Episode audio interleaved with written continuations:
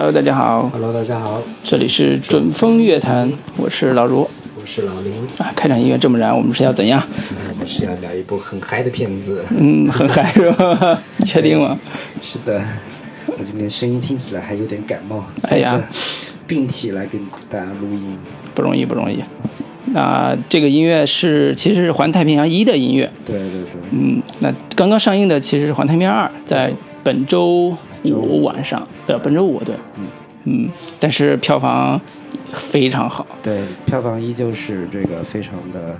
一路凯歌。然后那个《环太平洋一》的时候，就是那会儿是二零一三年吧，应该是。然后那会儿我记得身边很多人各种的说这个片子如何如何好，然后对这片子印象都比较深刻。然后国内票房是拿了七个亿，对，对，然后当时一三年国产片，就是国内的票房全年也就二百亿，二刚刚过二百个亿，然后那个，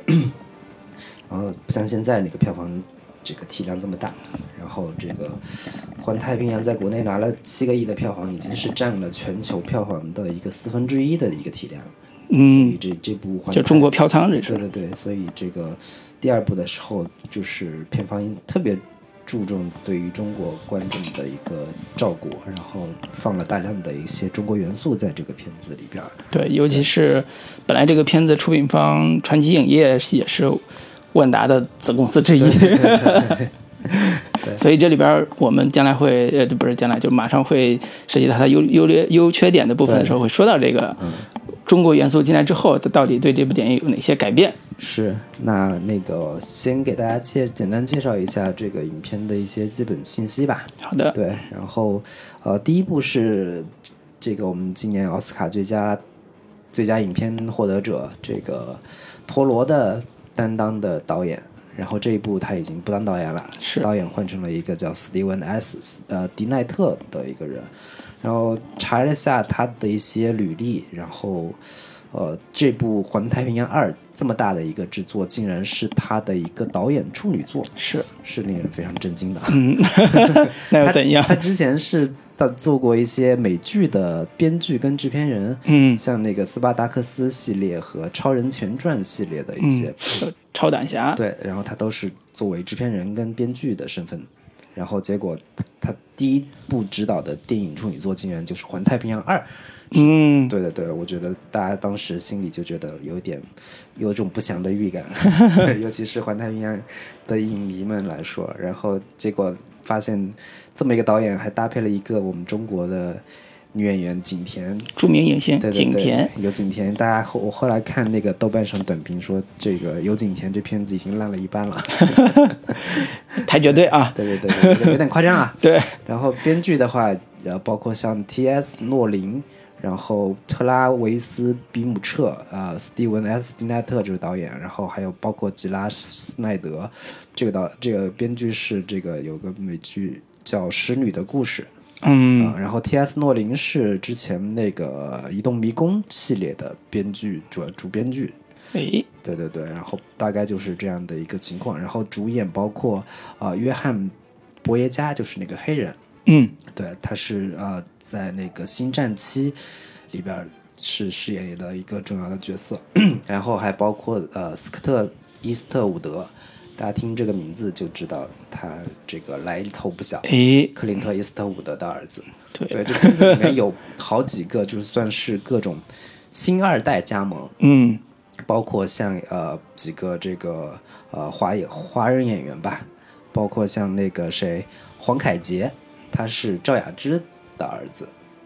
对，还嗯我都没印象，你演谁呀？不知道，我也不我也没认出来是谁，还有一个叫新田真剑佑的一个日本演员，嗯比较比较清秀的一个小伙子，我最近也是在看他的演的一部日剧叫《致命之吻》。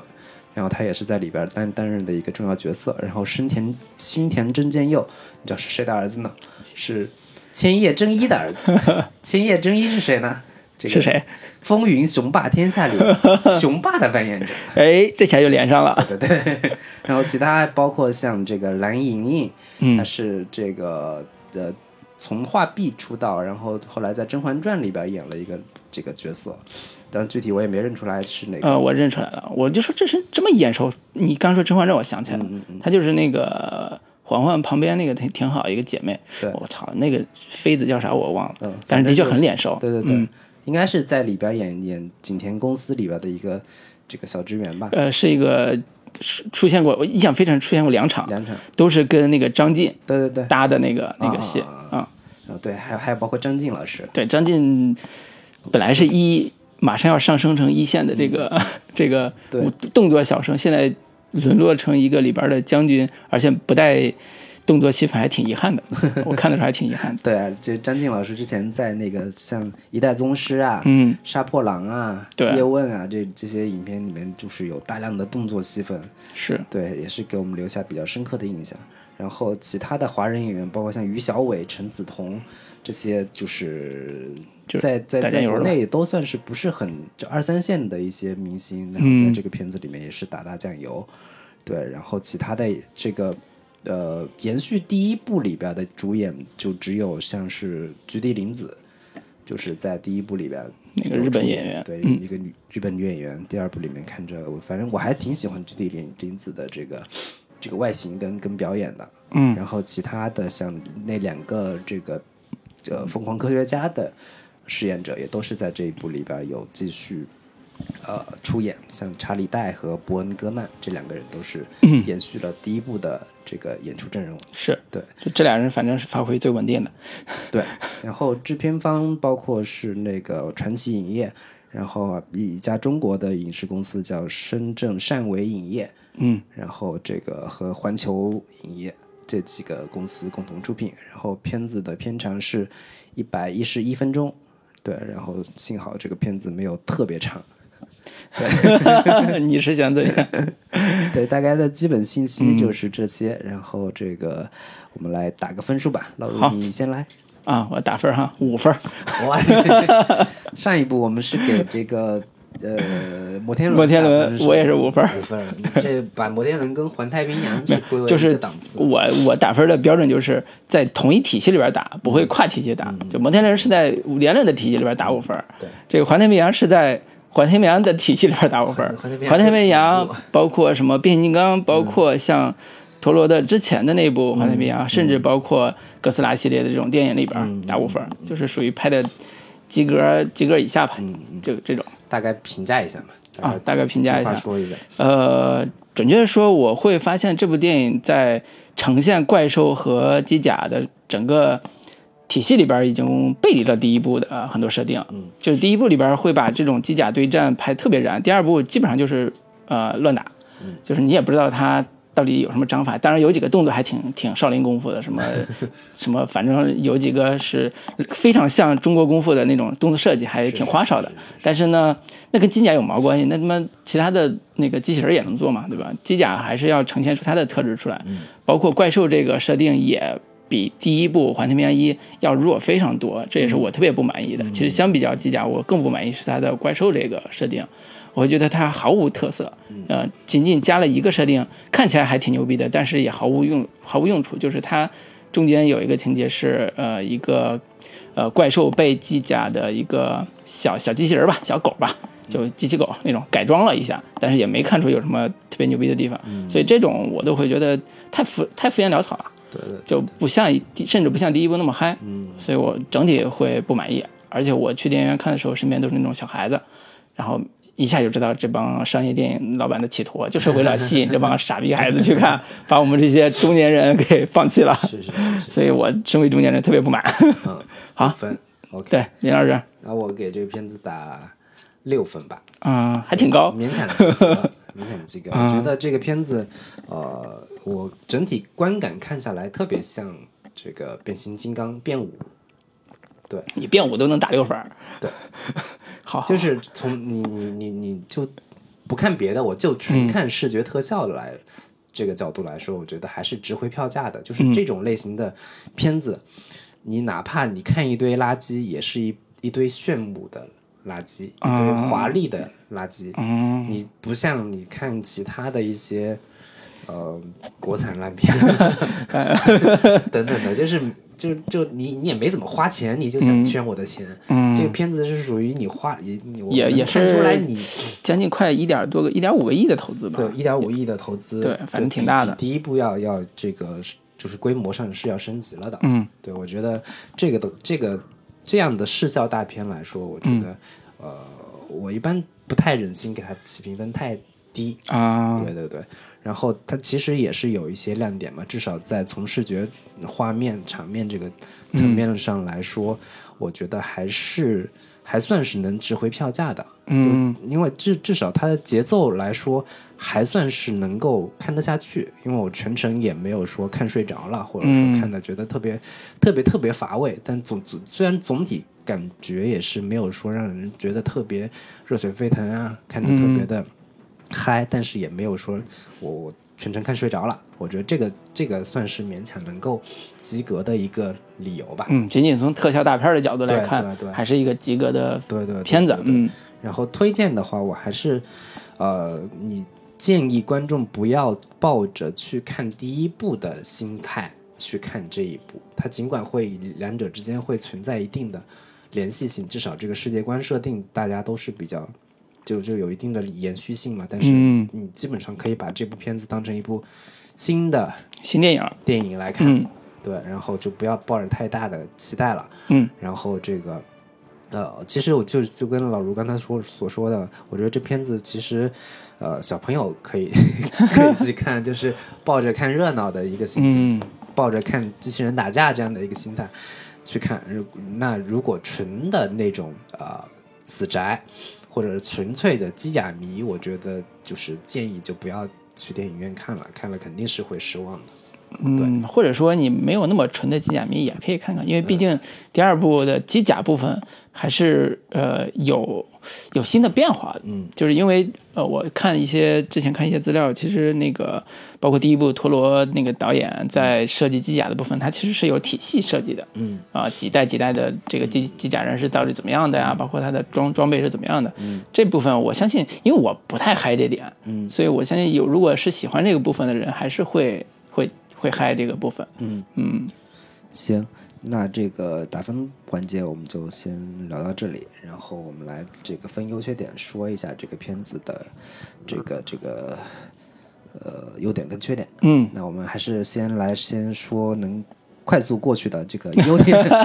这个优点两句话就能说清楚了几句话就可以说清楚了。你觉得这片子大概你觉得有什么优点？我打五分儿，你让我说优点。我简单说，就刚才说那个机甲部分吧，就是原来呃那个一里边其实那个机甲叫什么什么流浪者来着，开局兽，对对，啊，那个机甲，机甲、就是原来是一里边是有个主力机甲，大概是二代还是几代的一个主力机甲，在这里边二里边其实有新的代，比如说第五代的机甲。是澳澳大利亚人那个那他们开的，还有几个什么红色的那个女性向的那个机甲，就是动作特别华丽、特别花哨的那个，呃，应该叫什么军刀雅典娜什么之类的，就是类似这种机甲，其实是在呃外观设计和动作流畅度上来讲是比第一部高很多的。嗯所以看看这种呃喜欢看机甲类的战斗的这种观众，会从里边会得到新的快感。嗯的确是我看的时候也觉得这动作设计比以前流流畅很多。嗯呃，包括是在那个怪物身上都有设计新的机甲，就是中间有个情节是那个坏科学家，嗯在自动工厂，就是所谓邵氏自动工厂，对，设计了一批那种跟我们打星际那种小狗一样那种小机械狗，对对对，哗哗跑出来了。巨型的那种大，就是巨型机器狗的那种对对，跑出来之后附到那个怪物身上，嗯。呃，然后开始组合组合组合组合组合成一个呃怪兽型的机甲，嗯。然后这个形态又是之前从来没见过的形态，嗯所以它这种对于怪兽的新的这种定义，也是第二部里边儿啊、我觉得还是有新的新意的部分。嗯。嗯，所以这这个是我觉得啊、第二部如果看完说优点的部分的话，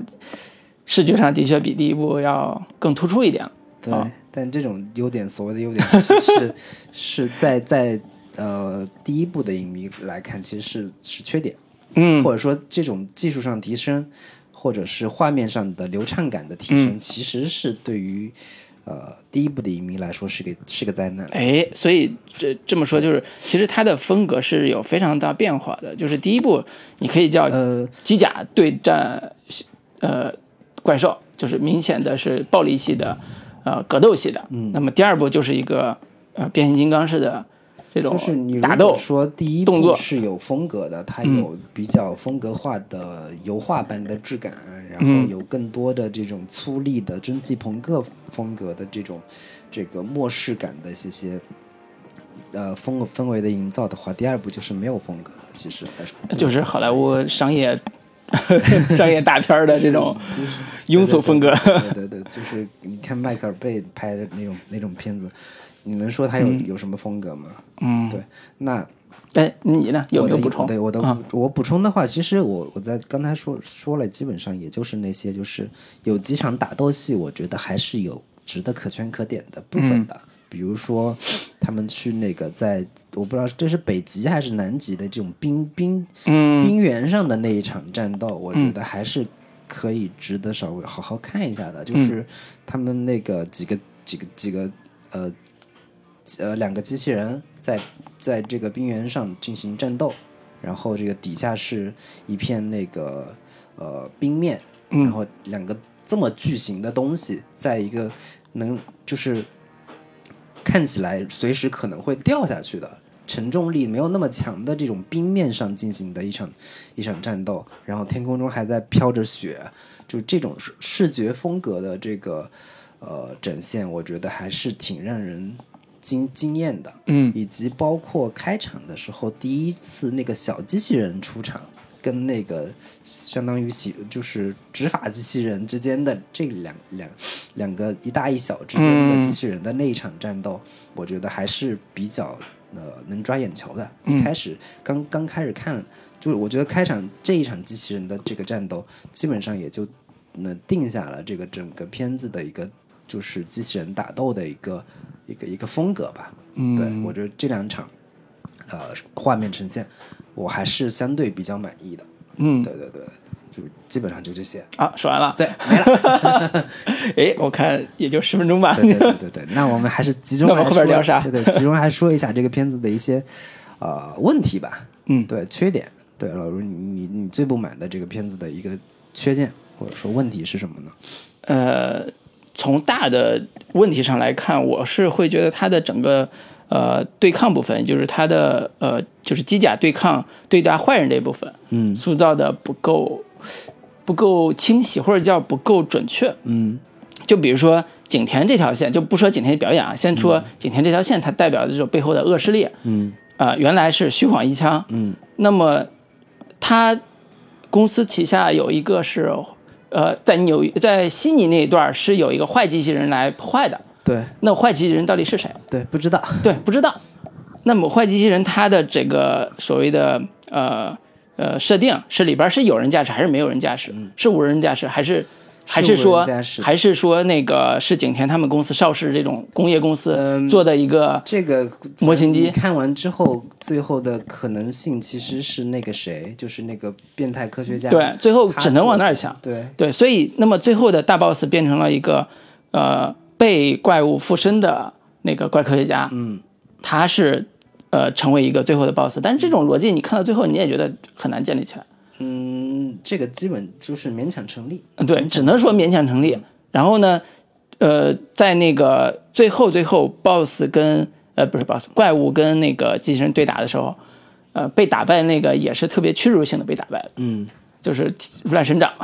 天降神明，然后被打败了，嗯就觉得这这这这种设定实在满足不了我对一个那个呃机甲对抗怪物这种这种呃审美需求嗯啊、所以这是我我对这种啊、反派力量设计的时候，它不够力有力和不够清晰的一个最大的不满。嗯尤其是我还本身是很喜欢呃怪兽这个设定的，就是包括呃呃陀螺在之前的那部怪兽的设定，包括这一部里边，我都很期待说，在新的这个呃这二里边，怪兽是不是有呃更有意思的呃叫什么技能？嗯就比如说第一，比如说你二里边机甲已经变成了五代了，你已经进化了，有什么离子炮啊，有什么天马流星拳什么的，反正你都对你你还有钢对钢鞭什么都有了，还有那个利剑是吧？你还能捅人，对吧？你怪物挺像那个变武里面，对特别像。对然后你怪物你已经机甲附身了，难道你没有新的技能点可以来发挥一下吗？就是让我觉得很很不爽。对，这是我第一个最大最大不爽的，就是怪物就是反派的力量塑造的不够清晰，而且是特别的潦草。对，嗯呃，那我来说一下，就是我对这个片子的比较大的、最大的不满，其实就是为什么他导演不是陀螺，就是你如果不是陀螺的话，这片子就是这个 IP 基本上无法成立。嗯。在我看来啊，就是这第二部基本上把第一部所有的缺点全部一扫而光，就是完全不去继承第一部里边那些嗯。好的优点，因为陀螺毕竟作为一个这个全球最大的宅男，以及说怪物片最最擅长拍怪物片的一个导演，他是有很强的这种呃对于东方文化或者亚洲文化的一个，或者说亚洲亚文化的一些一些呃热情跟痴迷的、嗯。这些东西，在他第一部的这个《环太平洋》当中有大量的呈现。嗯大量的日本元素的呈现，大嗯大量的能够看出他对于机甲文化的一个热衷。嗯比如说那个特别像那个《进击的巨人》里边，他们还造一个大，就是这个大围墙，想想要把这个、把这个怪兽都拦拦在外边，结果发现完全不管用。对。就是等等的这些元素，基本上在第二部里边是完全没有没有掉的，嗯。以及包括说，呃，陀螺在第一部里边有大量的是用啊、黑夜中的呈场景呈现，嗯。以及是在这个下雨天以及这个海上这种战斗，其实是有非常强的这种氛围营造的这个功能在的。嗯但是我我看第二部的这个导演接受采访的时候，他就说，这个我们这一部要跟第一部完全就是造就是制造一个呃区别，就是我们这一部一定要出现大量在白天的这个场景当中去呈现，呃。因为可能在第二部的时候，资金量也也也充分了嘛，嗯他是希望能观让能让观众非常清晰的在这个阳光下能够看清楚打斗的各种细节呀、包括机甲的种种的细节。我觉得这个其实是一个非常扯淡的一个做法，或者说这是一个非常错误的一个做法。就是你第一部里面陀螺之所以选择这种啊、呃黑夜背景，以及包括刮风下雨的这些这些场景，其实是有非常强烈的这种呃视觉风格的营造，这个氛环境氛围的营造，以及这种山雨欲来的这种恐惧感的这种背景的这种营造，其实是有比较强的叙事功能，同时也能制造一个影片的一个风格的一个目功能在的。嗯就是我们为什么看各类的赛博朋克的影片，包括《银翼杀手》这样的电影，它总是在黑夜黑黑夜当中呈现。为什么总是天空中一直在下着雨？嗯一直为什么都是雾气蒙蒙的这样的一些呃环境背景？其实是有有一个叙事功能在的，但是第二部导演非常愚蠢的把这个功能给取消掉了，把把把这个这个本本可以造做出风格、做出亮点的这个元素给去掉了，这就这就是一个烂导演的一个 就是说从愚蠢的做法。视觉风格或者叫美学的元素上已经形成风格之后，他又把它好莱坞庸俗化了，对。做成一个通俗无聊的对，这种而且从对打片。嗯，功从从这个成本的意义上来说，陀螺在拍一的时候要做这种这个大量的天气的这些特效，其实也是要花钱的，并不是说你你你把这个去掉了之后，成本就、就就就会降低或者怎么样。是对，我我看的那个资料也是说，呃，导呃就是第第二部的导演特别努力的想去掉第一部，其中有一个原因是第一部的时候，呃，从制作的角度啊，只只是从制作的角度说，第一部的时候那个加了雨雪的这种特效，呃其实为了弥补原来的那个机甲特效的不足，嗯，就是你不用看那么细，对，不用看那么清楚，它它它的那些细节，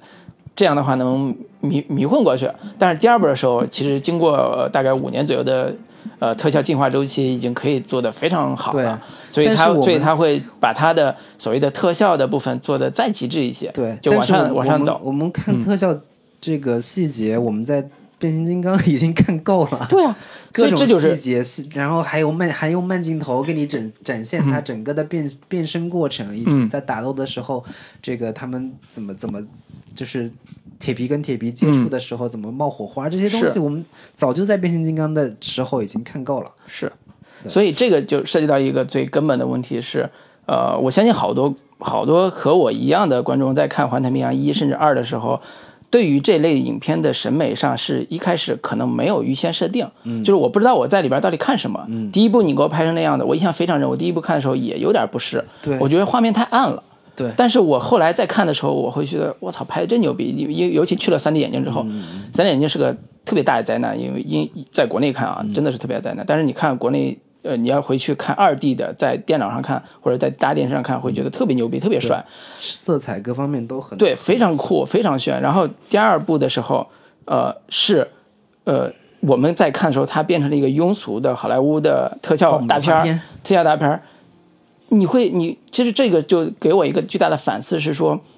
环太平洋一》和二的系列里边儿，除去如果我们除去这些风格上的变化，我们真正想看的最大的这种特点到底是什么？就是如果我是一个机甲迷，嗯，那我想看的就是我心目中的呃机甲类的战斗，嗯，到底是怎么样的？嗯，不管是跟怪兽打还是跟谁打，嗯，它的机甲一定不是像呃机器人这种人工智能的机器人，或者是像变形金刚这种外太空的，就是你怎么它怎么变你都觉得合理，嗯，这种的，而是说人类在进在这种呃所谓人机交互吧，就这种这种前提下，怎么能够完成一个驱动超级大，就几十层楼高的或者十几十几米的这样一个巨大的怪物，嗯，用这样的机械怪物去对抗呃从地底下跑出来的那种、那种怪物，就是这个是一个机器机甲迷特别爱看的。那像我这种怪物迷，我想看的是怪物本身它的一些新的变化，就是这个怪物可能是从呃日本的早期的特色特摄片，就是所谓的那个哥斯拉系列里边进化出来的这一系列怪物片，它怎么在呃我们二零一三年。甚至二零一八年、这个时间点，它有哪些新的变化？甚至日本也在拍新哥斯拉这个片这个部分。嗯，对，所以我觉得这个是，呃，我我其实在，在咱们现在这个节目里边，特别想多聊几句的，就是我们在看这个片子的时候，除去景甜那些乱七八糟的东西，除去国内的这个资本进来之后，给这个影片带来的灾难性的后半截儿啊、包括像因为没有了德尔托罗，所以给第二部当时带上了巨大的风格上的变化。那除去这些之外，如果说有新的一部怪机甲怪物片，那我们应该在里边得到什么样的满足感？或者说，我更想看的是它里边哪些部分？对，或者说我们从哪个角度来，呃，跟我们听众也好，跟我们的呃这个朋友也好，去讲你怎么欣赏这样一部机甲和怪物对战的片子，从哪个角度看，让他觉得更嗨，嗯，对吧？对，我们还是回回过头来说一下这个片子的一些缺点的部分。好的好的这个哪里不满意，我们这个下一部分再具体聊一下这个，啊、延展出来的这些关于机甲片、关于这个怪物片的一些话题。对，我是另一个比较不满意的一个点是说，就像刚刚老卢说的，这个你第一部，呃，尽管是有大量的这个呃资金上的投投资上的一些呃短板啊，然后这个在第二部里面有有大量的这些资金投入一点五亿美金的一个投资的话，它其实是呃有一个更升级的一个过程。嗯所以在第一部里边，它其实在已经铺垫了说一代机甲、二代机甲、三代机甲，然后在这一部里边，其实它其实缺了一个东西，就是说，嗯，这这新新一代的机甲，它到底具备哪些实战的功能？嗯它在这个如果怪兽呃没升级是有有什么样的打法，但如果怪兽升级了又有什么样的新的打法？就是这些东西，它比如说机甲迷们特别热津津乐道的，就是说那些一个一个参数，说这个机甲高多少米，对，然后这个这个是有没有带什么等离子炮？对对对，这个嗯带有没有天马流星拳？然后它？有一些什么样的战斗特特性？这些东西是机甲迷们特别津津乐道的，包括大量的我们看一些二次元的这个热血动漫也好，嗯。它都会有这些这个，你哪怕一场戏、两场戏来呈现这些东西，都是能引发这个观众的嗨点的，同时也是为后面制就是这个故事能够这个制造高潮的一个一个非常好的点。是最后出绝招啊，你得看绝招到底是什么。比如说，它这个这个机器人有某些某些特点，但是某一个技术瓶颈一直过不去，嗯，没法没法解决，然后所有人都在倾尽全力的想要去解决，但是没没有没有办法能够解决。最后的时候，忽然某一个契机，大家能够找到了一个这个能够解决这个马这个问题的一个方法，最后把这个敌人给解决了。这个是一个比较合理的一个剧情的结构，就不就就不会出现像这个。呃，《环太二》结尾的时候忽然出现，就特别像那个功夫里边周星驰最后被抛到天上，然后这个一一记如来神掌。对，但是但是周星驰那个功夫是有前期前头是有预设，大量的铺垫的，但这个就完全没有，就是你打的时候，你前面几个机器人拿他一点办法都没有，嗯，忽然的时候就就就就发现说我可以这个抛到天上去。这个在富士山上，然后一记 一记天，这个猪八神掌把对方给给干死了。我觉得这个是一个完全就是导演不是机甲迷的这个关系，对所导致的，说他完全不了解，或者说不感兴趣对这些呃技术性的细节，对于这些这个呃所谓的嗨点部分吧，嗨点部分，或者说宅男们特别。喜欢的那些仪式感的东西，嗯，我在天空中，我我我我我发出一记绝招，大喊一下这个绝招的名字，什么天马流星拳，这些东西其实是死宅们特别喜欢的。你把这些东西都都没有掉了之后，这个片子的宅属性或者说 B 级片的那个那个特性，就基本上也就也就也就丧失殆尽了。嗯，对对对，这是我我我我比较不满意的一个另一个点吧。嗯，对对。我呃我呃那我接着再说另外一个部分啊，就是说我不满的地方就是，呃第一部里边其实非常强调一个属性是合体属性，嗯，所以合体属性就是两个人驾驶一个机甲，他们两个人左右左右脑负责左右脑的呃动作部分，那么这两个人必须得通过一个叫神经测试，嗯，这个测试就代表了他俩呃充分的相信彼此和心意相通，嗯，完成天人合一的这种这种这种连通吧，对。呃，这个设定其实是非常非常厉害的一个设定，而且非常就是对非常能出细节，就是你走情感戏这个部分是肯定是要突破的。对，因为你动作戏都知道，机器人打怪兽这个动作戏大家都知道怎么花怎么玩，你自己玩去。但是情感戏这部分，这个应该是他能做出花的特别好的一个基点。对，但是第二部里边完全不做任何，也也不是完全不做，是做是做了，做的极其极其的俗套。对，是我看开头完完全能猜到。这个它后面是一个什么样的一个套路？就是套路到完全不动脑子。对，就是特别的白痴的那种那种呃，就是师傅跟徒弟之间的这种这种沟通，然后也没有，其实他俩之间都没有特别好的推进这条所谓的呃意识连通这条情这条线。对，只是一个模拟测试，模拟完之后说，哎呀。你你有一个心结，对，小时候你父亲没有把你没有把你给接住，还是怎么样？对，就是还是抄的是第一部里边那个，也有，对那种梗，但是第一部的梗写的非常的细腻，而且非常感人。第二部就是一个过场戏，还有卢天爱蔡小朋友在里面，这个端着红鞋子，陀螺是一个那个什么。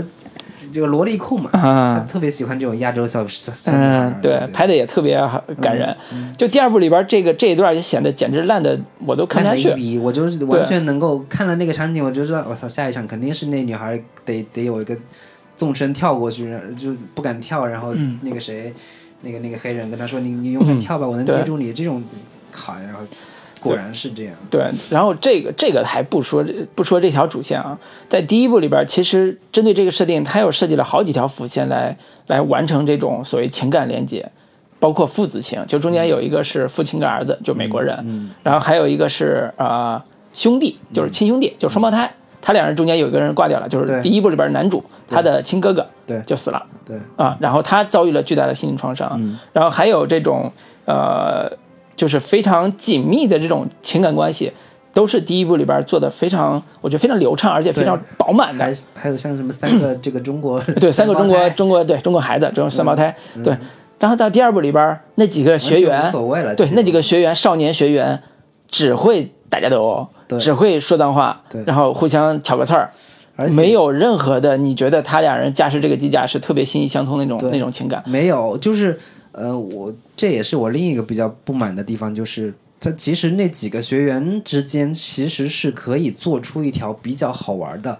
比较有意思的一条呃副线的，是，就是类似于《王牌特工》嗯里边那几个人，他们怎么训练，对，他们经经受什么样什么样的考验，然后这个最后能够这个、呃、驾驶这样成为一个嗯合格的这个驾驶员这样的一个过程，其实是非常能够出戏的。是但这个里边完全没有，对以至于到结尾的时候，那个打怪兽的时候，这几个人立马上手就可以开始去操纵这些机甲了，就让人觉得特别突兀。你们还感觉你们还没毕业呢。对，一个十六七岁孩子，你上对对对，然后就打的还都有模有样的，就是就嗯更让人觉得奇怪了。对对，对你像第一部里边有个特别好的一个情节，其实是那个菊地凛子，她嗯出场不久，跟男一有一场棍双棍啊对对对。的战争，对。就一下就知道说他俩是叫什么棋逢敌手，对，就他俩一定最后肯定会牛逼起来，但是现在只是俩人不对付。先给你这个呃先抑先抑后扬，对对对，但是他但是这时候也能看出来菊地凛子是一个呃战斗素质非常强的一个一个一个底子的一个战士，但是他因为有心理因素，所以他上不了战场。嗯，但是后边他会有一个变化。嗯，但这个里边第二部里边，你少年学员之间这种简单极致的这种这种刻画是完全带动不了观众进入到这个故事里边的。对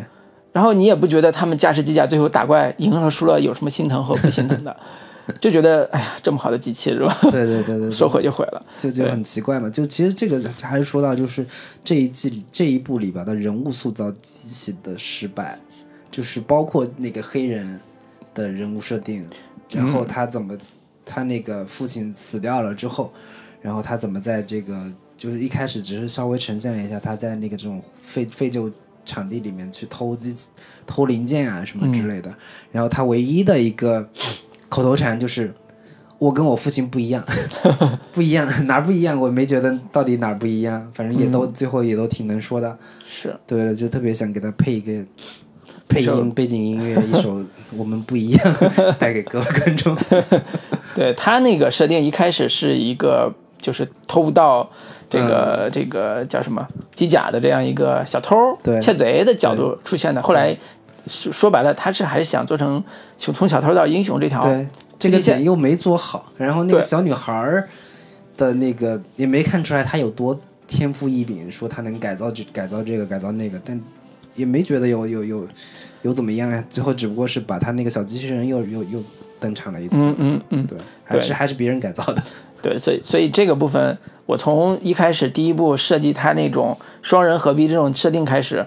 都一直很期待第二部有新的人物关系突破，因为知道第一部里边很多人物关系已经不存在了嘛，也该死的死了，那个新的人员又出来了，那其实新的情感线又是呃能够撑起整个所谓的动作戏之外的，让观众能够进入到这个故事的很重要的一个部分，嗯。而且才能往下拍第三集。嗯，你现在第二部这种人物关系处理这么潦草，那第三部我我其实就很难再期待说你还能拍出什么更好看的人物了，嗯，特别的糟糕，嗯，对，所以这是我对他人物的这个极大的不满，尤其是人物关系处理，嗯。啊、特别不满的地方。对，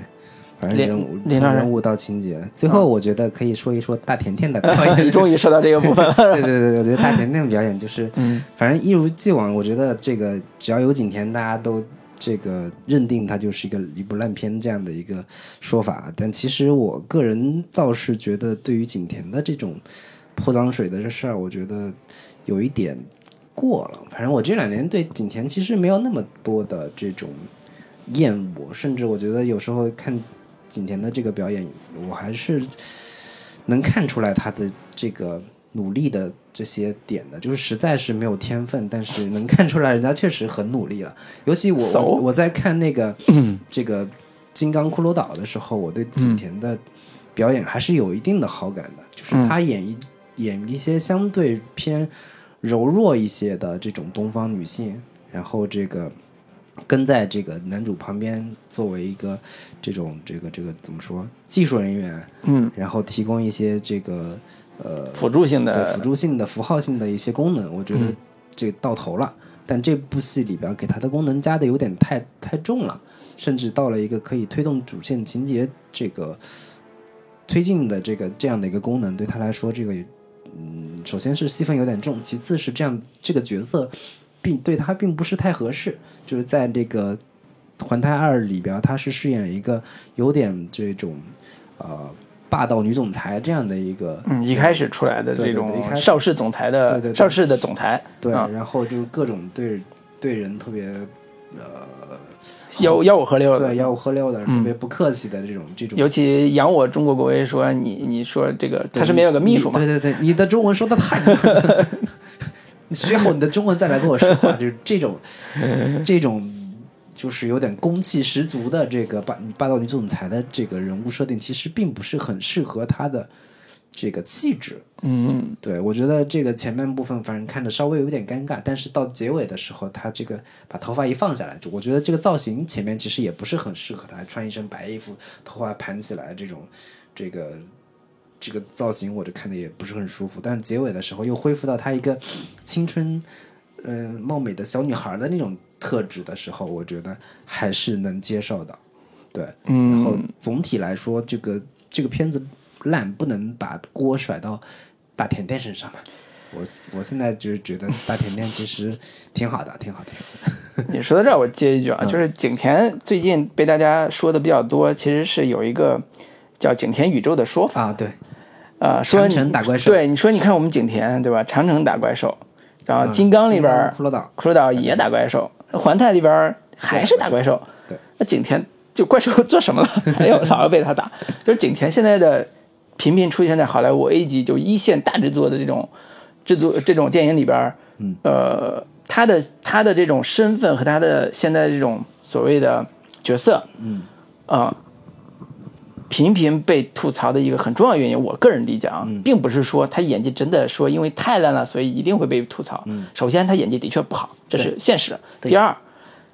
观众更想知道是他演技这么不好，为什么他们还还能在频频在 A 级制作里边出现？到底他妈背后是什么原因？关你屁事！对我我不我不关心这个原因，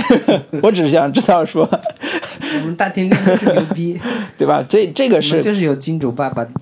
对吧？对吧？所以这个观众倒不是说我吐槽景甜烂，包括这一次嘛，景甜在后边其实没有那么烂了，但是还吐槽，不是因为他真的烂，或者烂到家，烂的比谁都烂，而是因为他这么一般还能这样，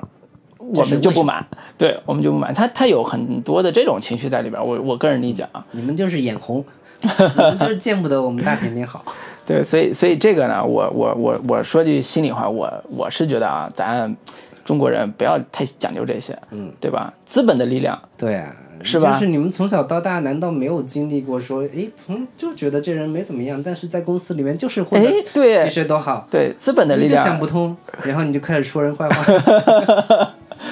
好打住，我们不聊这个了，再聊就播不了了。好，那个，要不这样，我们插首歌，先插首歌，然后下一部分下一部分我们详细聊聊，说我们怎么欣赏这样一个怪兽和机甲对战的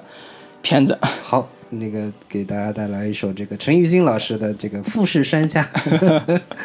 这里边就这个我们《环太二》里边也是有这个怪富士山上这个打怪兽，富士山打怪兽对对啊悲剧发生地好歌词叫“谁能凭爱意让富士山私有”啊，挺好，挺切题。可以可以可以。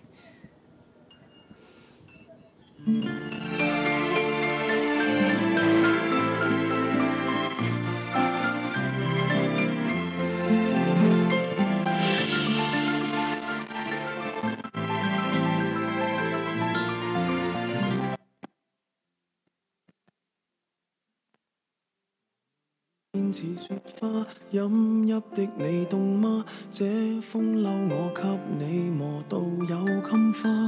連掉了職也不怕，怎麼始終牽掛？苦心選中今天想車你回家，原諒我不再送花，傷口應要結疤，花瓣鋪滿心裏墳場才害怕。如若你非我不嫁，始终必火化，一生一世等一天需要代價。誰都只得那雙手靠擁抱，亦難任你擁有。要擁有必先懂失去怎接受，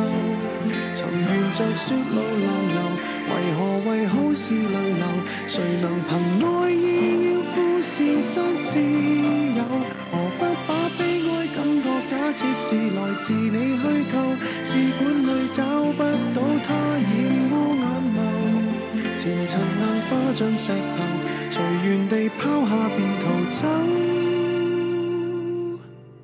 我絕不罕有，往街裏繞過一周，我便化烏有。情人節不要说穿，只敢撫你發端，這種姿態可會令你更心酸？留在汽車裏取暖，應該怎麼規勸？怎麼可以將手腕忍痛劃損？人活到幾歲算短？失戀只有更短，歸家需要幾里路，誰能預算？忘掉我跟你恩怨，一早比一世遙遠。誰都只得那雙手，靠擁抱亦難任你擁有。好的，我们回来继续。好的，呃，说到这儿，就刚才我发了一通牢骚，就是说，呃，其实对好多人来讲，机甲和怪兽都挺陌生的，尤其中国的这个观众。对中国观众，其实我之前一直在想说，为什么中国没有自己的怪兽片？嗯，为什么中国没有？你看人人日本有这个什么呃哥斯拉，哥斯拉，嗯，韩国也拍了一个汉江怪物，对，然后中国为什么没有自己的什么这个通惠河怪物、通惠河。这个长江怪物黄河怪物之类的？嗯，这些东西其实是很好的一些题材，就是至少是商业片很很好的题材。对对对，对。除去这个有政策方面的原因之外，是什么原因？到底是什么什么什么样的原因是导致说国内没有说有有同类型的怪物片出现？嗯，其实机甲片就就不说了，就对其实其实环太平洋之前，全球的这个真人机甲片也非常少。基本上也没怎么出现过。对对，呃，怪物这个其实国内在呃一七年，台湾有一部九把刀的啊啊啊！报告老师怪物怪物什么玩意儿的那个是有个所谓以怪物为噱头，对那个以怪物为噱头的恐怖片，嗯，呃，正儿八经的怪物片的确是没有的。对。然后我说到这儿了，其实我还做了一些小的那个资料，嗯，要收集啊，就是我也研究了一下，为什么我们没有怪物片？那其实第一个问题应该问怪物到底从哪儿来的？啊就是这个怪物到底从哪儿怪来？这个 何谓尼不楚的 这个怪物到底从哪儿来的？就是从《环太平洋二》里边就能看出来说，这怪物到底严惩是哪个派系的？就是你何门何派，嗯，对吧？仔细研究了一下，其实还是从日本来的，对，就是日本的哥斯拉这个系列里边的哥斯拉这个怪物形象，嗯就是环太平洋环太平洋这个片子里边的怪物的起点。嗯那么，呃，哥斯拉这部片子说出来说起来也是非常的久远了，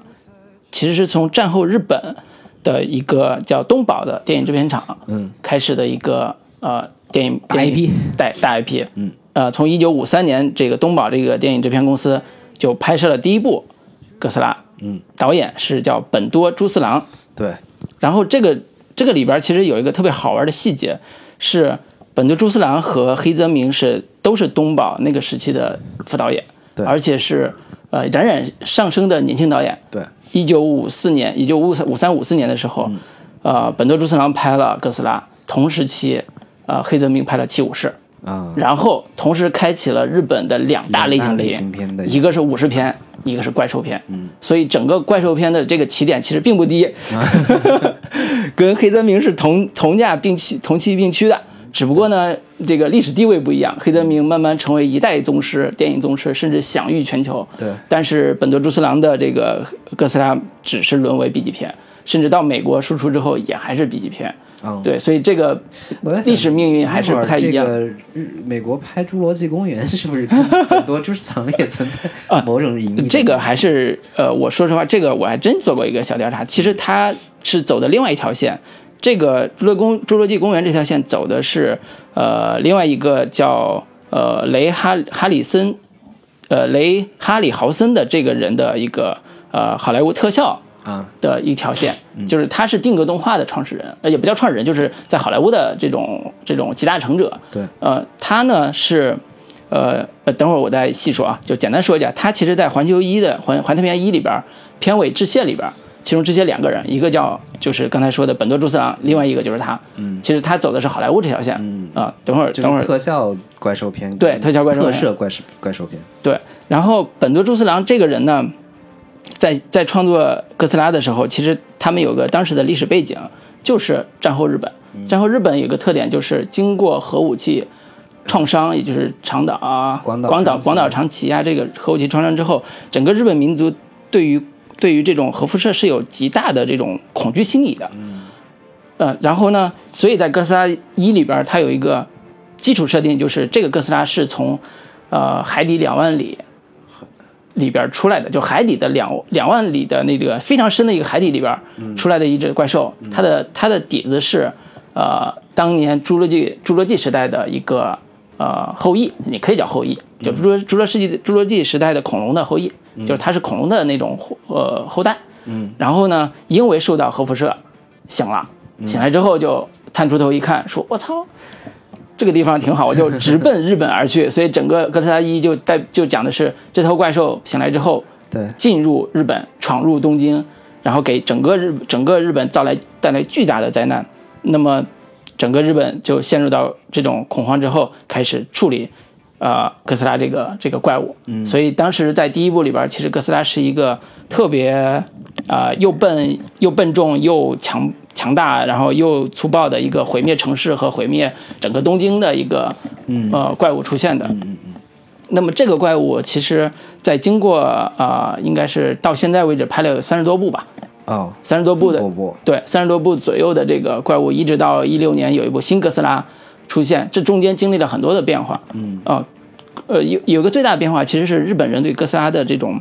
微妙的心理，就是日本人一开始会觉得哥斯拉是，呃，叫什么坏人，就是他镇压我们嘛，就是他是一个核辐射的一个有点隐喻的感觉。嗯。呃，然后但是中间的时候，慢慢的这个哥斯拉又变成日本的守护者，就是外外边有经常会有一些什么金刚啊，啊、或者是像什么外边的一些外太空的怪兽啊来入侵日本，它又变成和这些怪物打的一个，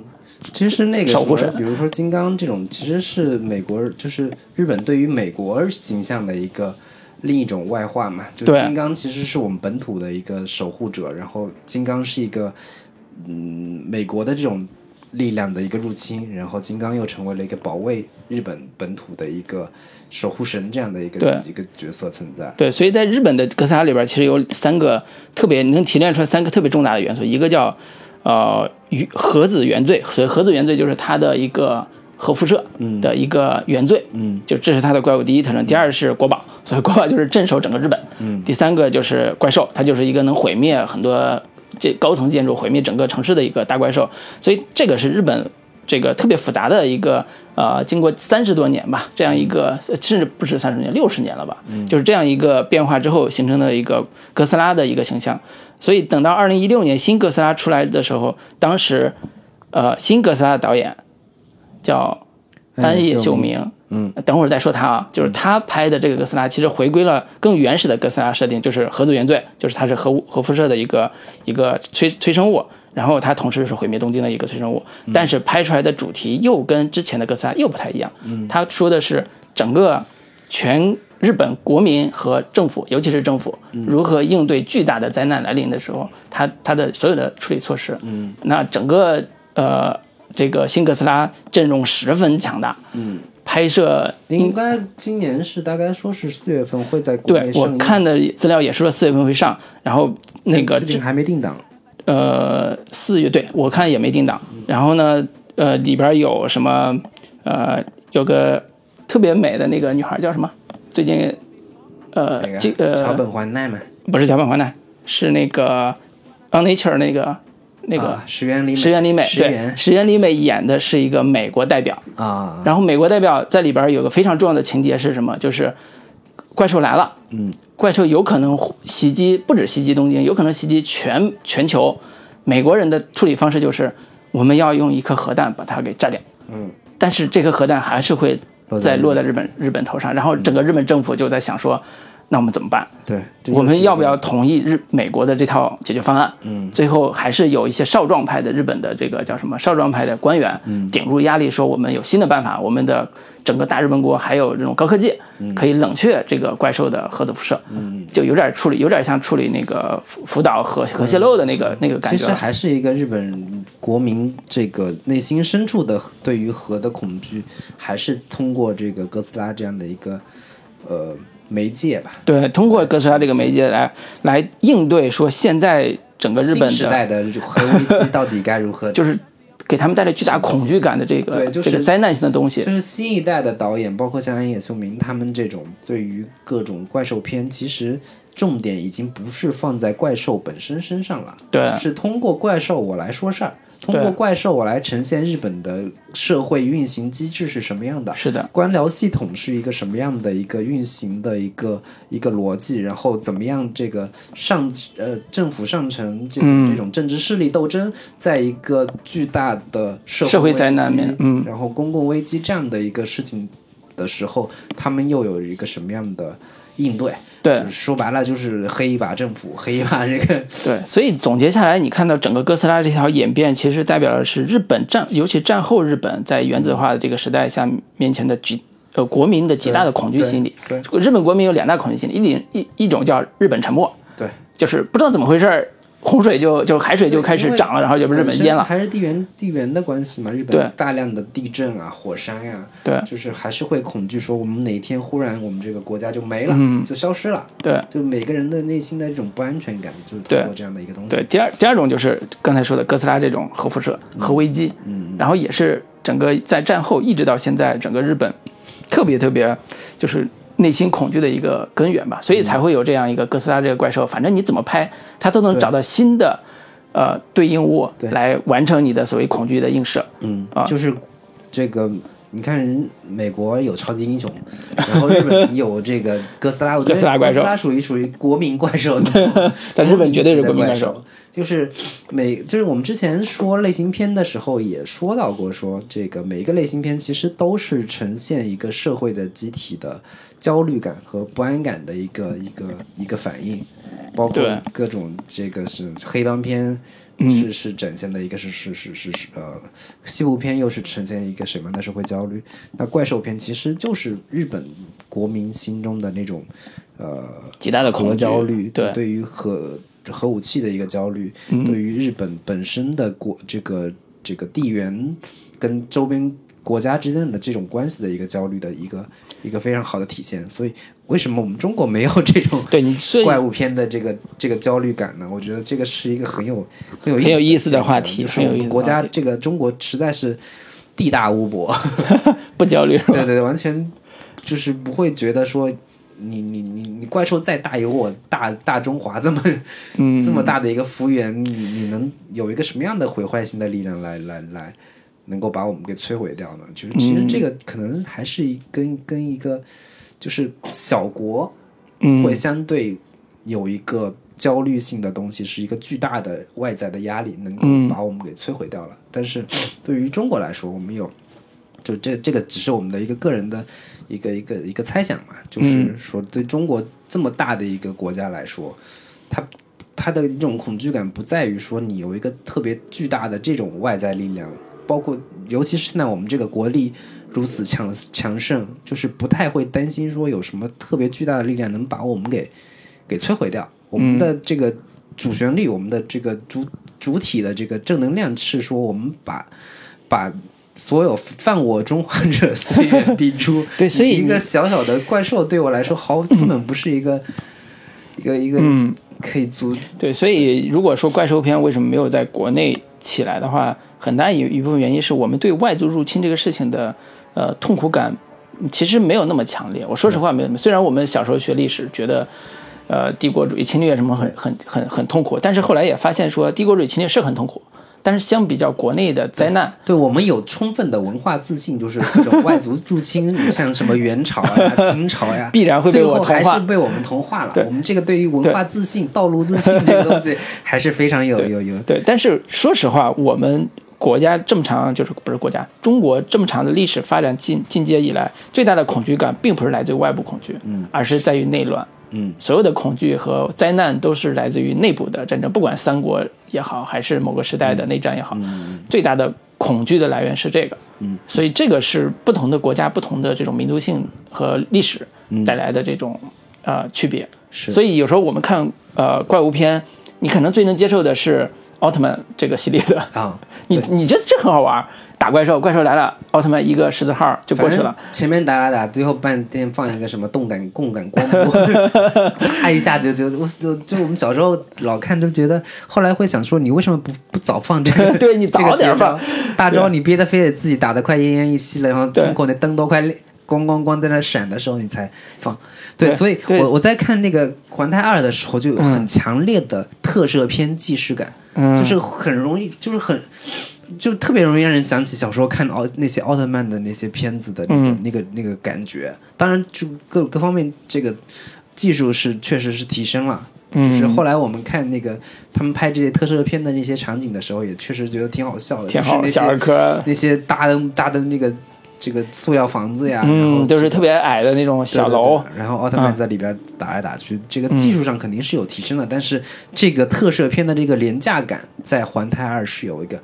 非常强烈的一个感受的。对对对，所以这个说到说完哥斯拉，其实说到呃环太平洋了。嗯呃，环太平洋在怪物这个呃设定上，其实是有新的，我在我看来是有新的突破的，在一啊、嗯是有新的突破的。为什么呢？是因为之前的哥斯拉这个系列里边，对于怪兽只是一个呃残暴的，会放射 X 光线的，就是哥斯拉以前是有个超强技能，就是放射 X 光线，整个毁灭城市。嗯，但是在《环太平洋一》里边是对哥斯拉的生物属性进行了新的探讨，嗯也就是里边的那个呃那个香港黑市，呃汉尼拔州，就那个反派，那个也不叫反派吧，就是一个黑市的一个大佬，他的一个设定就是在他那边，在香港那个黑市里边，所有的呃怪兽的什么肝啊、肉啊、脏啊、骨头啊，都是可以要么用药，要么被食，对。反正都是有用的。怪兽骨头是能壮阳的，对，反正都是有用的，这特别符合中国人的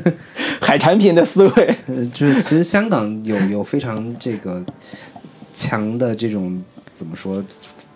中医的这个一个一个 一个理念，对对对还是很继承的，就是所有的这个海海海物。就是中医养生什么这个燕窝呀，炖个汤啊，对对，煲汤什么的，对对对，所以他这套玩法其实特别的接地气，嗯。而且又搭上了之前说的《银翼杀手》的那个所谓末世的赛博赛博城市的这样一种设计风格，嗯。然后又融入了怪怪兽的生理的这种所谓解剖特性，嗯，整个会觉得浑然一体。我第一次看的时候，在电影院看，我会觉得有点稍微有点怪怪的，但是后来再看，我会觉得越来越喜欢这一段，对，是基本上从德尔托罗的这个呃所谓的西方视角，嗯又重新把怪物的这个设定又往上加了一层，嗯然后赋予怪物新的生物的特性，对这种还是呃挺好玩的。我觉得这个在第二部完全没有了，还特别遗憾。对，嗯，就是这个就是很明显的是德托罗个人的一个恶趣味也好，或者说他个人对于怎么说赛博朋克类型片特别喜欢把这个。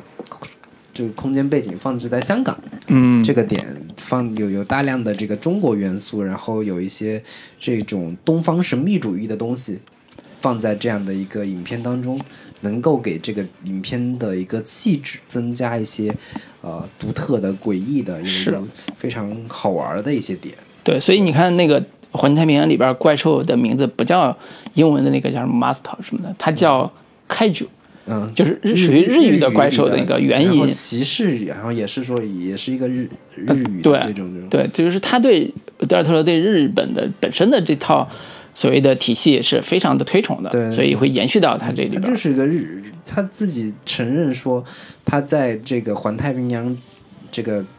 影片当中，他是受到了大量的日式机甲片的影响，嗯包括是这个高达，嗯。然后新世纪福音战士，嗯。然后等等的这样一些日本的这种机甲片的影响之下，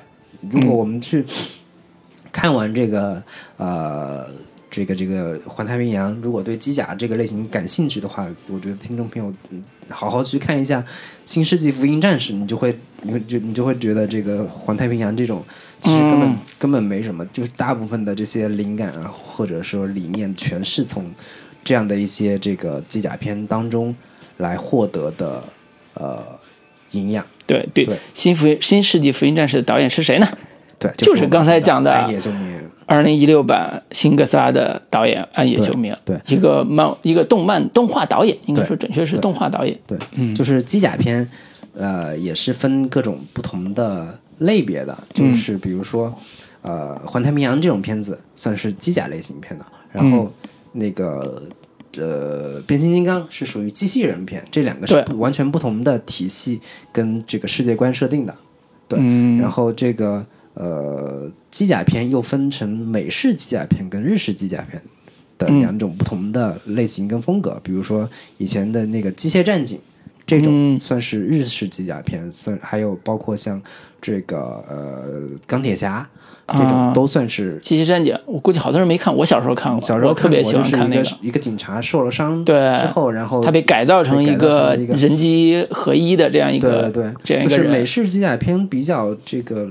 普遍的，就是属于那种机机器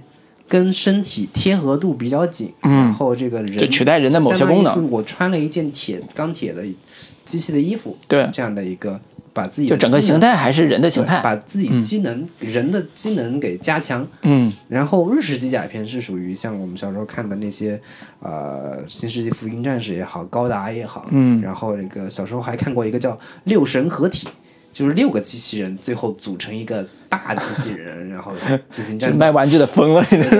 非得要集齐六个才能打。然后我小时候印象最深的是有个有一部叫《魔神英雄传》，嗯那个就是也是说，嗯嗯，这个主角叫瓦塔诺，嗯然后还有斯巴拉古大师，然后还有西比狗等等的这些，我小时候反正跟同学讨论的特别的开心。然后嗯这个那个也属也是算算属于日本机甲片的一个机甲动画片的一个代表，然后也是这个主角。呃，召唤出他自己的这个机甲，嗯然后在这个机甲的头部啊，还是还是心脏那个部分，就是进行操纵，然后嗯他做什么动作，机甲就做什么动作。然对，那个像这种日式机甲片、日式机甲的设定，其实是呃，它的整个外部形态是要远远超过人本身，就是它可能二十米甚至更高。对然后呢，整个动作是呃和人之间是通过某些神经联系，但是人还得做一些对，做些动作来嗯做做做动作。然后从这个就是我们看第一部跟第二部的一个巨大的区别，就是第一部里边的那个机甲，就是有非常强烈的那种重工业感，嗯然后笨拙感。对笨拙感，然后这个铁片都是那种感觉是特别历经沧桑的那 那些那些铁皮的那种、那种质感，会有非常强烈。但是在第二部的时候，就一切更接近于这个呃。变形金刚的那种里面的机器人，就是来自于外星材质的那些那些质感会更更明显一些。对我，对我大概就是说这样的一个一些一些，就是在机甲嗯。这个部分，相对好像国内观众来说是更熟悉一些。对，因为我小时候看过动画片，看对，就日本动画片这一系列的，我是说实话真没看过早期的机甲这这类动画片，我是很晚很晚才会有意识的去看一下，说那个呃福音战士啊这一系列的看了几个，就是其实说你说白了，《环太平洋二一》呃《环太平洋一》为什么会在国内这么火？嗯。其实重点不在于怪兽，对。重点其实还是在机甲。是。然后我们一代人小时候看过的的这些日本动画片，高达也好，《新世纪福音战士》也好，还有嗯。其他我们可能像什么《魔神 Z》，就是各各地小时候我们引进的大量的动画片，其实都是机甲类动画片。对所以我们在这个这一代八零后、九零后，不像现在我们看的是《海贼王》，看的是那个《火影忍者》，但是我们小时候确实都是看这种这类机甲片长大的，所以我们后来看到能有真人版的把环太平洋把这个机甲完全用视觉。真人呈现出来，展现在我们面前，简直嗨到就爆。爆了！这对。彻彻底就所以第一遍第一第一呃环太平洋一看起来是非常燃的，你觉得那个动作虽然很笨拙，但是你看到，非常燃，就就很多人就是就我小时候就是看的动画片，就是就是这种这种感觉，就是嗯就就是渴望有一天能在大荧幕上 能够亲眼看到这个机甲呈现在我们面前。包括之前为什么变形金刚也那么火，其实嗯。也是沾了小时候看这种机甲动画片的这个这个记忆，是。所以才产生这样的，就是一步一步这个变形金刚票房能在中国卖的这么好，对，就是中国观众由于从小受日本文化的影响，对于机甲，对于这种机器人有一种近乎狂热的痴迷。对是。包括像现在第二部，我们它周五上的，现在今天周日票房已经是也是三个多亿了。我估计这片子最后能、嗯肯定能能收十几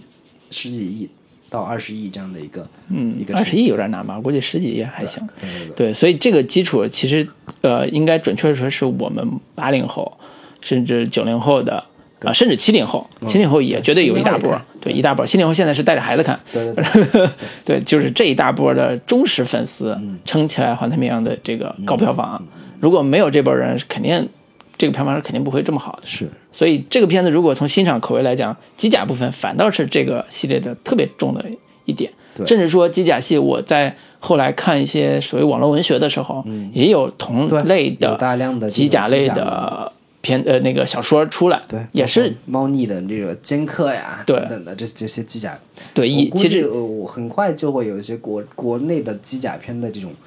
尝试会是会会会出现。嗯，对，其实去年前年有一些网大什么都在考虑做机甲片，后来听说都是因为特效太难做就就死了。但是对其实技术上应该很快就对，但是其实特效已经不是阻挡中国电影进步的一个问题了，只是这个国内没有这个，国内没有这个好的故事。但是说实话那个呃猫腻的那个尖客是我看过所有的，也没但是没看那么多啊，就看过一些机甲类的东西，写的最让我热血沸腾的，嗯就是写的是那种也是属于出身一般的这种小子，然后在未来的某一个时间点驾驶机甲去参加战斗的故事。嗯。他直接对直接就是一个战斗战斗系列，嗯。但是他的人设又非常的中国武侠，啊。就是属于呃一个人呃受了一个恩师的指点，嗯。拿到一个所谓的宝器，就改了自己的身份，嗯。进入到一个军校开始学习机甲的时候，他发现自己体内有一股力量，嗯。能跟这个机甲产生巨大的融合，嗯。这种融合是。是因为他的血统，那嗯那当然这这这后边了，就所以它这个机甲是，呃，有点是福音战士加中国武侠那种 那种新的设定，对对对，所以所以这这如果真做出来，肯定也是一部爆款。对，后边是写飞了，但是前边写的极其好看，是我看过猫腻，算是也是写的非常好的。对，我们期待哪天可以在大荧幕上哎呀特别期待呀！中国机，所以有点像现在有点感觉是，呃，之前老是说嘛，武侠是男人的浪漫是吧？现在机甲也是。现在机甲是男人浪漫，，尤其是直男们。的 直男 宅男们手办宅男们的一个对，因为因为进入到现代工业体系之后，传统的武侠那个挥刀挥剑的这种的，其实有点看疲惫对了，对。就没有一种新的呃设定来满足现代这种对。呃现代人的这种需求。我。们就是究其根本啊，就是小时候我们看武侠片，其实是以以前冷兵器时代，嗯，你体力战胜哎，，对，你就最多就使个气功？然后后来嗯枪战片，你嗯用用机用用枪械如何，你谁枪牛逼，谁谁就牛逼。现在已经现代战争已经进化到了说，呃，就是更多的时候不用人去进行战斗，我们用这个这个无人机，嗯，我们用各种的这个什么这个呃科技战等等的，其实机甲这些东西，其实说白了还是说像坦克的翻版，嗯，或者说装甲车的翻版。是。其实升级版。究其根本还是这些战斗这个呃工具的一个拟人化。对，然后再再进行升级，把这些炮、重炮呀什么都融入到这个东西上面去，嗯融入上融入进坦克，融入到什么迫击炮，各种各种武器集于一身，什么对对啊，要你命三千 这样的一个一个一个一个设计，放在一个新的这个时代背景之下，嗯然后满足直男们的一某一些意淫跟幻想。嗯，满足热血热血系的少年们的需求。对，嗯，那我们今天就聊到这里了。好的，好，最后给大家带来一首歌，呃，Met Metallica 的《Fade to Black》。好的，跟大家说再见，拜拜。拜拜